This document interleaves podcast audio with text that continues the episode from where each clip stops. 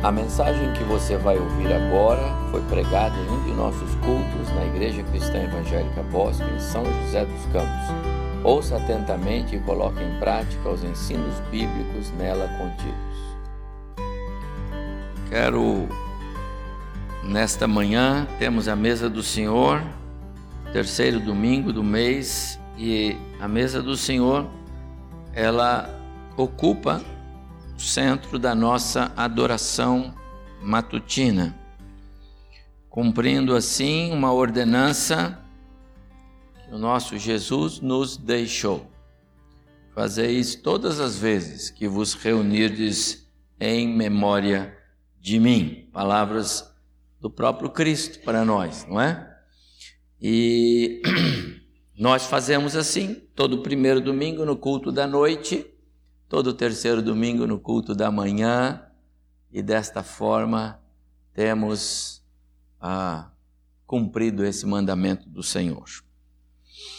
Eu estou meditando com a igreja durante a semana e algumas vezes também aos domingos, quando o Espírito Santo encaixa isso para nós, lá no livro de Neemias. E algum tempo eu Alguém me perguntou sobre a questão da que é que Paulo diz quando ele diz todo aquele que comer o pão e beber o cálice indignamente. Esta semana, meditando no livro de Neemias, dentro das nossas reflexões, eu extraí uma, uma parte do povo, aquele povo chamado povo de Deus, pelo qual o, o Senhor Deus é, é, é, investiu o seu amor, ao qual o povo, o Deus investiu o seu amor, que ele amou, tirou, elegeu, lembra lá? Foram eleitos em Abraão, escolhidos como povo, tirados do Egito, protegidos ao longo do, dos 40 anos, o sapato não gastou, a roupa não gastou do pé, da, da, da os sapatos não se gastaram do pé, as, a roupa não se gastou, a chuva não, não os atrapalhou, o, o sol durante o dia não era problema, porque tinha uma, uma, uma nuvem à noite, a outra nuvem de fogo, era impressionante. Esse povo deveria ser o povo mais feliz do mundo e grato a Deus. Mas não era assim. Não era assim. Eu quero ler então capítulo 9 de Neemias, verso capítulo 9 de Neemias, verso 15, só para pegar um, um gancho na minha palavra aqui, que eu acabei de dar, e, e vou indicar alguns versos e depois vamos para 1 Coríntios 11. Então, capítulo 9 do livro de Neemias, verso 15, concluindo esses benefícios todos, escreveu o escritor bíblico: Pão dos céus lhes deste na sua fome, e água da rocha lhes fizeste brotar na sua sede. E lhes disseste, disseste que entrassem para possuírem a terra que com mão levantada lhe juraste dar. Verso 16.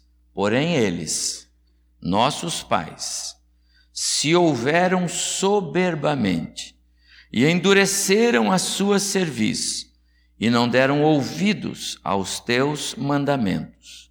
Recusaram ouvir-te e não se lembraram das tuas maravilhas que lhes fizeste.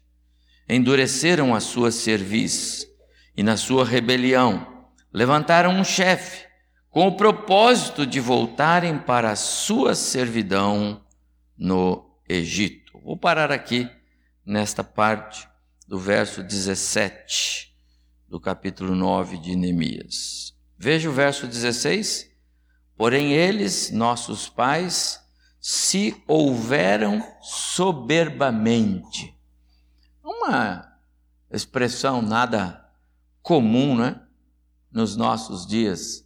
Talvez os nossos juniores, adolescentes, terão dificuldade de traduzir para nós se houveram soberbamente né, o pastor André, o senhor que é doutor em Velho Testamento, tinha que arranjar outra maneira de dizer se houveram soberbamente. É o que está escrito aqui. Né? Tornaram-se arrogantes, se houveram soberbamente, eles eram obstinados em fazer o que era errado. E mesmo advertidos pelos profetas, eles persistiam. No capítulo, ainda no capítulo 9, no verso 35, olha só. Vou ler o 34 e o 35 do capítulo 9. Os nossos reis, os nossos príncipes, os nossos sacerdotes e os nossos pais não guardaram a tua aliança, nem deram ouvidos aos teus mandamentos e aos teus testemunhos que testificaste contra eles. Pois eles no seu reino, na sua na muita abundância de bens que lhes deste, na terra espaçosa e fértil que puseste diante deles, não te serviram, nem se converteram de suas más obras. Esta é a condição de Israel neste contexto, é? que a oração dos levitas, que está sendo feita aqui no capítulo 9, começou lá no capítulo 8, 8 e 9 de Neemias é um capítulo só, uma, uma, uma lembrança de quem é Deus, dos favores de Deus, da grandeza de Deus, da misericórdia, da bondade e da intransigência do coração daquele povo que tanto o Senhor amou, que tanto o Senhor cuidou o tempo todo. Esse povo deu trabalho para o Senhor. Agora fica fácil da gente entender o que Paulo diz no capítulo 11 de 1 Coríntios. Eu vou convidar você para abrir a sua Bíblia em 1 Coríntios, capítulo 11. Há um entendimento errado sobre a questão que Paulo fala sobre esta comer o pão e beber o cálice indignamente. E eu quero, aproveitando a, o episódio de Israel, deixar isto registrado para nós nesta manhã. Ninguém deve pensar que para participar da ceia do Senhor deve ser alguém perfeito, sem pecado. É, pelo contrário, a ceia é para pecadores como nós. A indignidade é outro lado que eu quero mostrar para os irmãos. 11, capítulo 11 de 1 Coríntios, porque verso 23, porque eu recebi do Senhor o que vos entreguei, que o Senhor Jesus, na noite em que foi traído, tomou o pão e, tendo dado graças, o partiu e disse: Isso é o meu corpo, que é dado por vós, fazei isso em memória de mim. Por semelhante modo, depois de haver ceado, tomou também o cálice, dizendo: Este cálice é a nova aliança no meu sangue. Fazei isso todas as vezes que o bebedes em memória de mim, porque todas as vezes que comerdes o pão e beberdes o cálice, anunciais a morte do Senhor até que ele venha. Por isso, verso 27, aquele que comer o pão ou beber o cálice do Senhor indignamente será réu do corpo e do sangue do Senhor. Amados, a ceia do Senhor como ordenança, ela aponta para pelo menos quatro direções distintas. Preste atenção. Primeiro, ela aponta para o passado. E ali nós olhamos a vida de Cristo, a obra de Cristo, seu ministério, sua morte, sua ressurreição. Chamamos isso de a obra redentora. Por isso Jesus disse em memória de mim. Em segundo lugar, ela aponta para o futuro, porque o próprio Jesus disse: é, desta hora em diante não beberei deste fruto da videira até aquele dia em que vou beber novo convosco no reino de meu Pai. Então ele diz: vamos ter.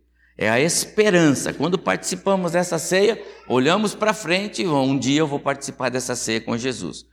Portanto, eu não tenho mais problema com a morte, eu não tenho problema com quaisquer é, circunstâncias, ainda que adversas deste mundo, porque a minha esperança é um dia participar da ceia com Jesus na, no reino do seu Pai. Ele disse assim. Em terceiro lugar, esta mesma mesa ela aponta para o interior da vida da igreja. Porque esta ceia ela fala de comunhão, fala de unidade. Então ele, ele, ele chamou um grupo, os mais íntimos, e ministrou para aquele grupo, explicando o sentido daquele contexto, e Paulo recebe depois a instrução para instruir a igreja de como deveria ser. A ceia ela aponta para o interior da vida da igreja, para a unidade do corpo. Fala de comunhão entre os crentes. Afinal, somos membros de um único corpo do qual o cabeça é Cristo. Tem que ter união. Em quarto lugar, essa ceia aponta para dentro de cada um de nós. Agora é eu e o meu Deus. Também no sentido de comunhão, só que essa comunhão agora já não é mais a minha comunhão com os irmãos e os irmãos comigo, mas a nossa comunhão com Deus através de Cristo e do seu Espírito. Essas são as quatro direções da ceia. Nesse sentido, a, a, a, a ceia ela tem uma majestade, ela tem algo, é algo extraordinário. Eu sempre digo que para mim é um dos momentos mais sublimes da vida da igreja. Ceia, batismos, apresentação de crianças, essas coisas são partes sublimes do culto. Parece que a gente está experimentando um pouco mais do céu. Mas interessante, um ato tão sublime, e foi Jesus que deixou, tão majestoso, tão grandioso, tão simples. Pão e vinho. Poderia ser incrementado com alguma coisa mais nobre, né? Pão e vinho. Pão, produto do trigo, o vinho, produto da, da uva lá, amassou, fez o vinho. Né? Simples e tão grandiosa. Isto porque a, a grandiosidade da ceia não está nos elementos. Você viu que Jesus não deixou para nós nenhum tipo de orientação. Ah, deve ter um cerimonial todo específico para a ceia. Não. Toma e come, toma e bebe. Não tem uma liturgia especial para o culto de ceia. Não tem. É a ceia no culto da igreja. Não tem uma parafernália. A gente, eu venho de gravata quase todos os domingos, não é verdade? Nosso hábito aqui, então, eu não estou. Hoje é ceia, botar um negócio especial aqui. Não tem. É simples mas ela é grandiosa. Pelo que ela significa, pelo que ela retrata, pelo que ela simboliza. A simplicidade dessa ceia é talvez o seu ponto mais alto. Nesse sentido, meus amados irmãos, é, o que nos coloca diante dessa ceia apto, olha, nada especial, apenas um coração sincero, desejoso de adoração, arrependido de pecados, humilde. Marcas de verdadeiro adorador. Nada mais. Alguém que se coloque solenemente em atitude de culto diante de Cristo com esses dois elementos em mãos está apto para esta mesa. Vou repetir. Alguém que se coloque solenemente em atitude de culto diante de Cristo, com esses dois elementos em mãos, à luz do que eu acabei de dizer, está apto para esta ceia. Interessante? Todos, independente de classe social, dinheiro sobrando no banco ou faltando no banco, contas todas pagas ou algumas pendentes. Saúde boa ou não, se mora num uma mansão ou numa pequena casa alugada, não importa. A mesa, todos lançam mão do mesmo pão, todos lançam mão do mesmo cálice, é a beleza da mesa do Senhor. Interessante, meus amados irmãos, quando eu estava meditando nesse texto, e já faz algum tempo que é, eu tenho isso em mente, é, Jesus não ordenou que nós nos lembrássemos dos seus milagres. Não tem uma passagem bíblica em Jesus disse: olha, faça um culto pelo menos uma vez por mês em suas igrejas e lembrem-se dos meus feitos. Quantas pessoas eu curei? Quantos coxos puderam andar de novo? Quantos cegos puderam ver? E os ressuscitados então? Façam menção disso. Não, não tem. Mas tem uma ordenança expressa de Cristo a respeito da mesa do Senhor tratada por nós, pelos evangelhos, para nós, pelos evangelhos e pelo apóstolo Paulo aqui no capítulo 11 de 1 Coríntios, de maneira muito enfática. O apóstolo Paulo, ele trata de organizar a vida é, é, da igreja. O apóstolo Paulo, ele, ele, ele, ele, ele coloca as coisas no seu lugar, para nós sabermos como que devemos fazer, proceder. E aí Jesus então diz, palavras que Paulo nos traduz, façam isso todas as vezes que vocês se reunirem. Porém, o apóstolo Paulo anotou uma coisa que Jesus disse para ele, e é o verso 27 que eu li aqui com vocês, não é? Mas aquele que comer ou beber indignamente será réu do corpo e do sangue do Senhor. E aí, alguém é, com muita propriedade. Pastor, não há uma ambiguidade aí? Porque nós não somos mesmo sempre indignos diante de Deus? Verdade. O sentimento de indignidade, ele deve fazer parte do crente. Então eu, aproveitando lá Neemias, agora você lembra o que eu li no início da minha parte, né? Um povo resistente, um povo que é, é, é, insistia em desobedecer, insistia em andar pelos seus próprios, nos seus próprios caminhos, com suas próprias pernas, diante de um Deus grandioso, gracioso, misericordioso e abençoador. Eu extraí daí a reflexão para responder essa pergunta. Há um sentimento de indignidade que inclui introduz o crente na comunhão e na graça de Cristo. Há um sentimento de indignidade. E esse é, é natural e devemos sentir quando participamos da mesa do Senhor. Mas há uma indignidade que nos exclui e nos elimina da mesa do Senhor e da comunhão. Israel, lá no capítulo 9, estava excluído da comunhão. Razão pela qual, na própria oração, os levitas lá é que estão orando, e eles dizem: Por esta razão o Senhor os desamparou. É, quando os levitas estão orando, eles estão lembrando do, da caminhada dos pais no passado. Nós estamos aqui nesse momento, no capítulo 9, lá no ano 440 antes de Cristo. Esta oração, ela relembra lá o ano mil e pouco, até mais ou menos a entrada na terra, toda a trajetória do povo, não é? é estamos, é uma oração que lembra seis, sete séculos para trás. A trajetória de um povo que desobedecia, e aí ele diz: por causa da desobediência, o Senhor desamparou. Vieram os inimigos, levaram para o cativeiro. Eles obedeceram, o Senhor trouxe de volta, mas eles desobedecem, o Senhor deixa de novo.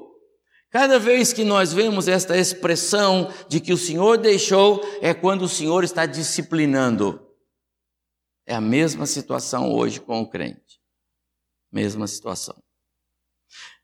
Aqui, ah, a disciplina no, no, no texto de Neemias, eu li lá, não é? É por não guardar a palavra da lei, então não obedeciam a palavra da lei, não davam ouvidos ao que os profetas, eles matavam os profetas, não é? Eles matavam os profetas.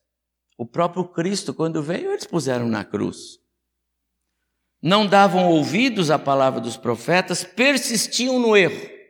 Essa é uma condição de indignidade que exclui, porque ela é fruto do distanciamento. Lembra? Eles estavam distanciados da palavra de Deus. Quando distanciados da palavra de Deus, nós nos guiamos por nós.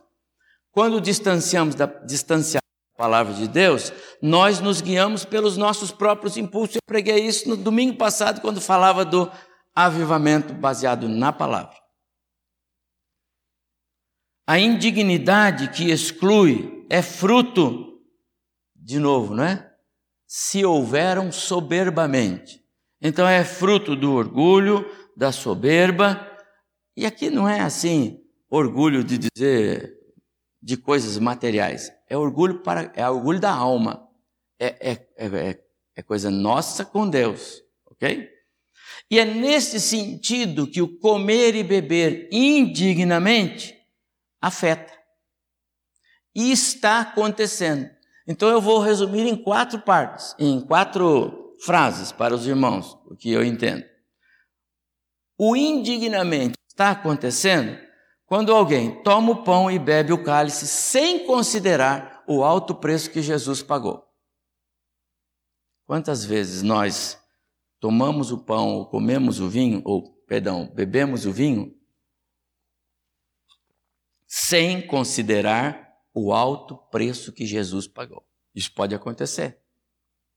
Tão automático, peguei. Então, quando você pegar o pão hoje, ou pegar o cálice hoje, fala assim: Deus, obrigado pelo altíssimo preço que o Senhor pagou botando teu filho na cruz no meu lugar. A indignidade da qual Paulo fala está acontecendo quando participamos desta mesa sem considerar o alto preço. Em segundo lugar, a indignidade está acontecendo quando alguém faz desse ato um ato mecânico repetitivo. Eu disse para os, os oficiais que trabalham lá fora, né, no nosso plantão, louvado seja Deus pelas equipes de plantão,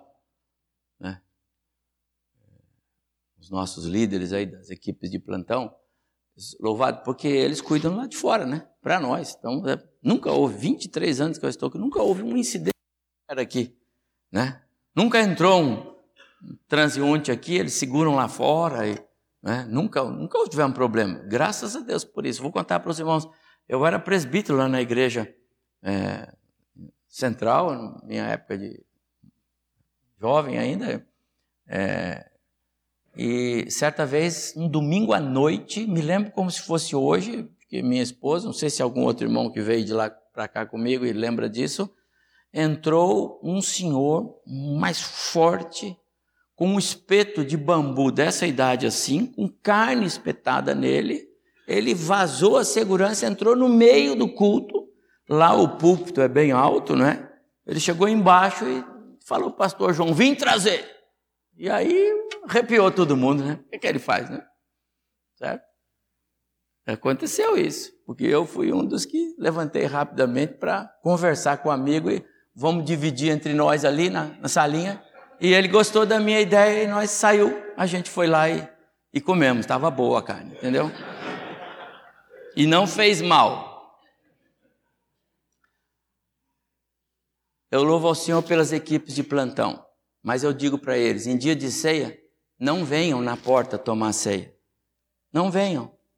Vocês estão de trabalho, vocês estão de serviço, vocês não participaram do culto. Não precisa tomar ceia. Respondo diante de Deus por vocês não cearem naquele dia, fiquem em paz. Vocês estão servindo lá fora. Vocês não estão no ambiente do culto, vocês não estão no ambiente da mensagem, vocês não louvar, não, não precisa cada qual no seu lugar. Vocês estão trabalhando lá, nós estamos adorando aqui dentro. A ceia é tão solene que ela precisa ser revestida na sua totalidade. E é por isso que eu digo: como alguém dentro do ambiente do culto, apenas de corpo, mas não de mente ou de alma, lança a mão do pão e do cálice o indignamente está acontecendo quando a ceia do Senhor se torna um ato mecânico, repetitivo, uma formalidade, sem verdade espiritual. Aí é o que Paulo diz: se alguém fizer assim, será réu. Réu. ou seja, responderá para Deus. Entende isso? Eu nunca deixo de recomendar que nós nos coloquemos diante de Deus, conforme o próprio Paulo escreve: examine-se e então toma, toma do pão e beba do cálice. Nunca deixo de citar é, a palavra de João na sua primeira carta: se confessarmos os nossos pecados, Ele é fiel e justo para nos perdoar e nos purificar. Eu nunca deixo de citar, porque eu jamais quero que alguém deixe de participar da ceia. Ah, o pastor disse que era para não tomar. Não. Mas não faça sem estas reflexões primeiro. É muito sério. Então, quando alguém toma ou bebe sem considerar o preço que Cristo pagou, sem, sem, sem perceber a grandeza desse ato e, portanto, faz de forma mecânica e repetitiva. Em terceiro lugar, quando alguém toma a ceia e, e ao tomar, ele perde de vista ah, que aquilo é uma anunciação da volta de Cristo. É, façam isso a, todas as vezes, até que ele venha. É, nós temos que lembrar que quando eu estou participando da ceia, eu estou avisando a quem está ao meu lado e lembrando a mim mesmo: Cristo vai voltar, há uma promessa dele. E, e aí eu acrescento a minha quarta frase sobre isso. A indignidade acontece quando a ceia, quando alguém toma a ceia com os olhos postos neste mundo e não na iminência da volta de Cristo. Por quê? Porque, amados irmãos, pode ser a última ceia que nós tomamos agora de manhã. Jesus pode voltar. Ou você acha que tem que acontecer alguma coisa primeiro? O apóstolo Paulo esperava isso lá no ano 60. Então, esses são, talvez, os aspectos é, que tornam o nosso, a nossa participação na mesa é, indigna. Eu preciso me lembrar dessas é, é, observações bíblicas, porque se eu as tenho no meu coração, eu estou em comunhão com Deus, eu estou em comunhão com a minha igreja, eu estou alinhado com a palavra, eu estou atento. Ah, que ato grandioso de Deus, por isso a ceia do Senhor, que coisa boa. Como não vou no, no terceiro domingo no culto da manhã? É o momento de eu tomar ceia. Como não vou no primeiro domingo? É o momento de eu tomar ceia. Se eu tiver que faltar, eu vou faltar em outros, mas não nesses. E quantas vezes nós não nos lembramos disso? Então, a indignidade, ela, ela não é aquele, aquela indignidade que talvez alguns de nós queiramos pensar apenas e tão somente ligada a coisas materiais do contexto. Não. Ela é uma negligência a quem é Deus e quem somos nós. E aí, eu quero colocar a indignidade que inclui. Há uma indignidade inclusiva. Lá em Mateus capítulo 8, versículo 5 em diante, nós encontramos a história daquele é, oficial romano, centurião, que foi até Jesus e disse: O senhor precisa ir em casa, porque o meu servo ele está ele está muito doente. E ele não esperava a reação de Jesus e Jesus de pronto disse para ele: Eu vou com você. E então ele se volta para Jesus e disse: Olha, pensando bem, o senhor não precisa nem ir, porque o senhor é um homem de autoridade e eu não sou digno de recebê-lo na minha casa. Eu não sou digno de ter o Senhor. O Senhor é o Filho de Deus, eu sei quem é o Senhor. Olha, ele era um centurião romano, um gentio, ele não era um judeu. Então, faça o seguinte, Jesus: o Senhor dá uma palavra de ordem e o meu servo é curado lá em casa. Porque eu também sou, eu tenho autoridade. Eu sou, sou, sou comandante de exército. Quando eu digo uma coisa lá, os homens obedecem. Ora, se eles obedecem a mim, o Senhor é Deus aqui para nós. E Jesus disse para ele: Homem, eu estou surpreso. Eu não esperava ouvir isso de você. Toda Israel não vi fé como a sua. Pode ir para sua casa. E você vai ver que o que está no seu coração já aconteceu. E o homem volta para casa e nós conhecemos o fim da história, e o servo dele foi curado. Indignidade. Eu não sou digno. Aquele homem não estava dizendo que ele não reconhecia a, a, grandeza de Cristo. Ele não estava dizendo que ele não, não, não se curvava. Não, ele estava ali. Mas quando ele diz que ele era indigno, ele estava falando da natureza dele. Isaías no capítulo 6, capítulo 6, verso 5, ele diz: Ai de mim, porque eu vi o Senhor, mas eu sou pecador, homem de lábios impuros. Essa indignidade como fruto da alma, diante de quem é Deus, da majestade de Deus, é essa indignidade que inclui Esta indignidade é inclusiva. Sentimento do que Deus espera de nós. Sentimento de quem é Deus e de quem nós somos. Sentimento que nos posiciona como pecadores diante da santidade de Deus, nos posiciona no plano de Deus, nos faz úteis onde estamos, como estamos.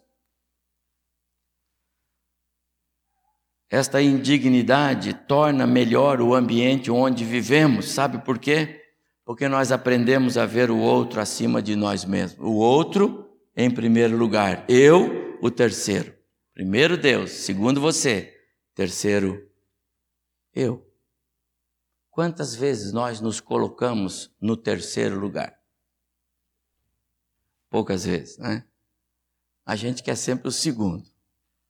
Eu tenho direito, Quantos, quantos lares estão sendo afetados porque um dos cônjuges escuta de alguém? Você tem o direito de ser feliz. Ai, esquenta a cabeça com o conselho que o pastor te deu, não. Não, não lute, não. Vai ser feliz. Quer dizer, vai amarrar sua canoa no outro porto.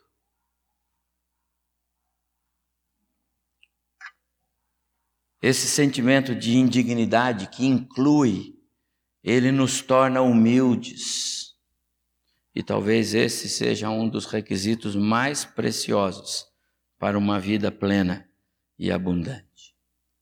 Sentimento que nos faz úteis, como eu disse agora, no nosso lugar, porque nos faz ver como nós somos. O grande trunfo do cristão que vence é quando ele enxerga para dentro de si e vê quem ele é imperfeições que às vezes nós vemos nos outros. Esse sentimento é positivo, meu amado irmão e irmã. É disto que o texto fala. É, esta é a mensagem de Paulo, quando ele nos diz, é, aqui no versículo 27, e eu li, eu vou ler de novo para os irmãos. Por isso, aquele que comer o pão, beber o cálice do Senhor indignamente, será réu do corpo e do sangue. A indignidade que inclui, ela é válida, não abra mão dela. Então, diga para Deus, Senhor, eu sou indigno mesmo, porque sou pecador, que sou falho, mas eu quero me curvar diante do Senhor. Eu sou, eu sou tardio para obedecer, mas eu quero obedecer. Eu sou lento demais para me curvar, mas eu quero me curvar. E eu quero participar da mesa do Senhor com toda alegria no meu coração. E eu quero que o Senhor fale comigo nesta manhã. Meus amados, é, não esqueça disso. Ao participar da mesa do Senhor, olhe para ela como um presente tremendo de Deus. O preço foi muito alto. Não, não faça da mesa do Senhor algo mecânico, algo repetitivo. A, a igreja ministrou a ceia, então eu vou tomar. Não faça da mesa do Senhor algo que é, te faça perder de vista a, a iminência da volta de Cristo. Vai e volta. Isso aqui vai passar. Nós estaremos com Ele para sempre na eternidade. Nesse sentido, meus amados irmãos, eu quero convidar você. Se você entendeu a palavra do Senhor no seu coração nesta manhã, como eu entendi no meu, eu quero que você participe da mesa do Senhor com muita alegria. Começando a dizer: Deus, perdoa-me, sou pecador, sou impuro, indigno, mas o Senhor deu a vida por mim através de Cristo. Então me, me, me dê a alegria da mesa do Senhor nesta manhã. Quero honrá-lo com a minha participação.